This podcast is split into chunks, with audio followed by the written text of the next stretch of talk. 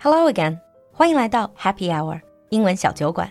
关注公众号“露露的英文小酒馆”，加入我们的酒馆社群，邂逅更精彩、更广阔的世界。 Hello, everyone, and welcome to America Under the Microscope Advanced episode. Hi, Lulu. Hi James， So, why don't we continue our talk about The Simpsons? Yay! I love The Simpsons. I have to admit, probably watched every single episode.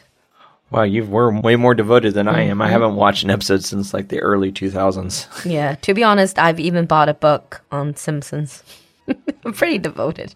Yeah, I would say so. Mm. So, I figured that we could start this part of the episode with talking about some of the um, influences upon American life that The Simpsons has had, mm. especially some language influences. Oh, yeah, I've heard about that. So now dictionaries actually started collecting some of the Simpsons phrases, the phrases they created. Yeah, because people heard these phrases on the show and then they just liked them and they just use them in real life. Mm-hmm. Now, one of the phrases is from Homer. Do. Dope! What does that actually mean? Is D apostrophe OH? I'm not sure exactly what it's supposed to mean, but it's an expression of I screwed up. It was like, oops. Oops. Yeah. And it's actually in the Oxford English Dictionary now. One of my favorites, and I believe it's from Lisa, is meh. eh. Yeah. Yeah, I use that one a lot. And for those of you who don't know what meh is, M E H, is between yes and no. It's a maybe. It's a maybe or I don't care or whatever. It's usually paired with a shrug. You go, Eh. and then on top of that, we have things like one of the characters, the bully character, is called Nelson. And he had to laugh that when someone gets hurt or some bad thing happens, Nelson goes, ha ha. and that gets into the dictionary? I'm not sure if that's in the dictionary, but it is something that we use um, with people in real life. When we see people do something silly or stupid, people will um, use Nelson's laugh to make fun of them. They go, ha ha. Yeah. And then you cannot forget Flanders, their neighbor. Yeah. Okily dokily. Just to listen to him talk, he cannot say a straight sentence without turning them into Flanders' way of saying Yeah. it. So we use all these languages on that. And on top of that, we use a lot of Simpson imagery, internet communication you, with memes. Oh, 就是很多梗. Yes, there you see so many of those. And I think on top of that, Simpsons, the entire family, especially some of the more popular characters like Homer or Bart, you do see them in pop culture a lot. Yeah. The reuse of the image, reappropriation of the image. Absolutely. Because, mm. I mean, they, have so many classic images that can be used to communicate ideas. Mm. So they're used all the time. So you wouldn't say that nowadays, if people use some of the Simpsons images, it's still relevant. It would be very much relevant. Uh, wouldn't be outdated. no, mm. not at all. Actually, you just mentioned that Simpsons has done a lot of these because of the importance they get used in memes a lot. I think it's in near 700 episodes, they have done so many different plots. Another also very popular adult oriented cartoon, South Park, actually made an episode called Simpsons, Did, It. yeah, I've seen that episode. That's yeah, they were trying to like, we're going to try to do something new. And the part of the joke is like, they couldn't do anything new because The Simpsons had already done it. Yeah, 700. I mean, It's crazy amount. But because it, The Simpsons has been on the air for so long and it has so many episodes, it's actually a pretty good time capsule of America from like late 80s all the way till now. Oh yeah. It might be a time capsule for people who actually lived through that part of uh, American history. Right.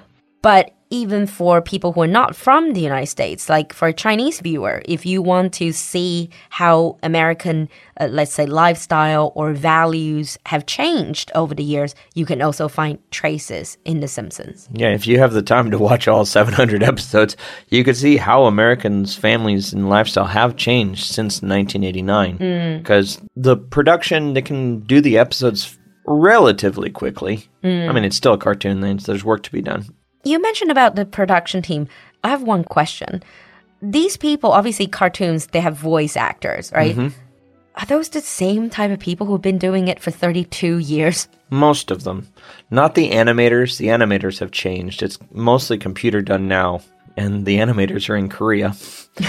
uh, the voice actors, mostly the same. There has been some changes because 32 years is a long time. Exactly. I bet they get paid very well. I'm pretty sure they're not hurting for money. Bringing back to the American life. yep. One of the things about Simpsons that people sometimes talk about on YouTube or on some other social medias is that how correct they are in making some predictions about Yeah. the future. like a long time ago, they made a prediction of Donald Trump becoming president. I bet when they did it, they thought it was a joke. Uh, they probably did, but you know, life has a funny way of mimicking art. Mm. so, yeah, that got a lot of news when Donald Trump was elected back in 2016. Mm. They did talk about it. It's like, The Simpsons already did this. And apart from Donald Trump, if you actually search online, just type in like Simpsons predictions, you would see more. There's dozens of them that turn out to be true. I'm not, I would have no doubt. I'm not mm. familiar with them. Only the Trump one am I familiar with. Yeah. One of the things that Simpsons really like to do is parody. Oh yeah, because I mean it's a comedy show, and since they are also kind of mimicking American life, one thing that Americans really like is things being poked fun of. Mm. So you get a lot of parodies. So they parody, like make fun of Disney, you through music and characters. They even made a parody, this whole ongoing cartoon within the cartoon. Ah, yes, the Itchy and Scratchy show, the cartoon within a cartoon, which is a um very dark, violent parody of Tom and Jerry. Yeah. For those of you who haven't watched The Simpsons or don't know that much about The Simpsons, so in The Simpsons, the Simpson kids, they love to watch this cartoon called Itchy and Scratchy. Itchy is the mouse, and then Scratchy is, Is the, the cat. cat. And then it's about the mouse killing the cat over and over again in a really, in really, really violent ways. But the whole premises is really, like you said, a dark parody of Tom and Jerry.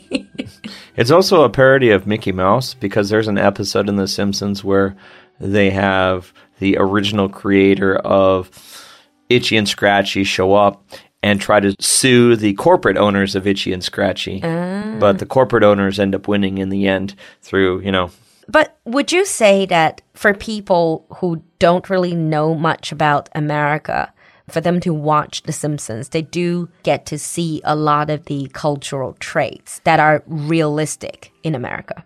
they will get to see one. I wouldn't say it's completely realistic because it is a Cartoon comedy and it's exaggerated, mm. But it is a fairly decent representation. Now, if you're an outsider looking in, I would kind of use that as a starting point and then maybe look into it a little bit more mm. to see, you know, more realistic portrayals. Mm-hmm. But yeah, The Simpsons do poke fun of the things that happen at the time the episodes were made. Mm. They are very topical, if anything. They always stay on the latest topics. Yeah, they're usually uh, maybe a few months behind. Mm. So the event happens, and maybe three months or four months later, there will be an episode about that event. Mm. So they're quite topical. Mm. Last time we mentioned about this is a cartoon for adults. Mm-hmm. Does that mean children don't watch it or they're not allowed to watch it? Well, this is actually kind of an interesting one. So there are quite a few American families that don't allow their children to watch The Simpsons. It's not that bad. I mean, it's not like R rated or anything. Well, no, because it does have some crude humor. I mean, Itchy and Scratchy is pretty Yeah. dang violent, but it's more about the relationship, like especially Bart will backtalk his parents. Yeah, but then be- Homer tries to strangle Bart all the time. So this is the kind of image that or some message that some parents don't want their kids to, you know, ah. get. So I knew a lot of kids growing up whose parents would not allow them to watch The Simpsons. I watched Simpsons every day after school at 7 p.m. Two episodes hmm. for like all through middle school and high school. And you turned out okay. yeah, we'll see. Maybe. Hmm. I thought towards the end of today's conversation, then we can talk about our favorite episodes of The Simpsons? Well, that's so hard to pick. I mean, there's so many good ones. I like the one where they went to Australia. That's a classic. I love all of the episodes where they went to a foreign country and every time Homer or Bart gets into trouble. Yeah. I remember when it came out was the episode where Mr. Burns got shot. Oh yeah, that's a two-parter. Yeah, but that was a, like a really big when it actually came out on TV. It was like a huge event that on the station they were doing it. It was like there was the two-parter, and then there was a thing between the middle where they kind of made a documentary about all the stuff that went on, and it ended up being um, Maggie. Some of my other favorites would include Treehouse of Horror episodes. Yeah, the Treehouse of Horrors. Those are the Halloween specials, mm. and And they do it every year. yeah, and they in some of the years they're really good. Mm. Kind of creepy too. Yeah, and but that is also a lot of parodies of some classic horror. Uh, They're all parodies of classic horror, some mm. with some science fiction thrown in. They are great episodes. I also do love other parodies like historical parodies or where they parody famous people like artists and stuff. What I really do like is when they get into these characters and they start, for example, if this character is French or British and they try to do these horrible accents. Well, you know, it's just part of the fun. Mm. All right. I think those are favorite episodes. If you are a fellow Simpsons fan or watched enough of this almost 700 episodes of Simpsons like I did, share with us in the comment section which one is your favorite or, or which character is your favorite, actually. My favorite character is Troy McClure. You may remember me from. you may remember me from such other podcasts as Oh, I would say, well, there's just so many of them. I do like Mr. Burns. He's just a very interesting villain. But yes, definitely do share if you've watched The Simpsons which episodes you really liked, and also we really want to know which characters. Exactly. And if you know their catchphrase. On that note, let's wrap up and we'll see you next time. Bye, everyone. Bye. 今天的节目你喜欢吗？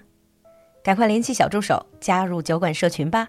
小助手的微信号是 l u l u x j g three。我们在酒馆等你。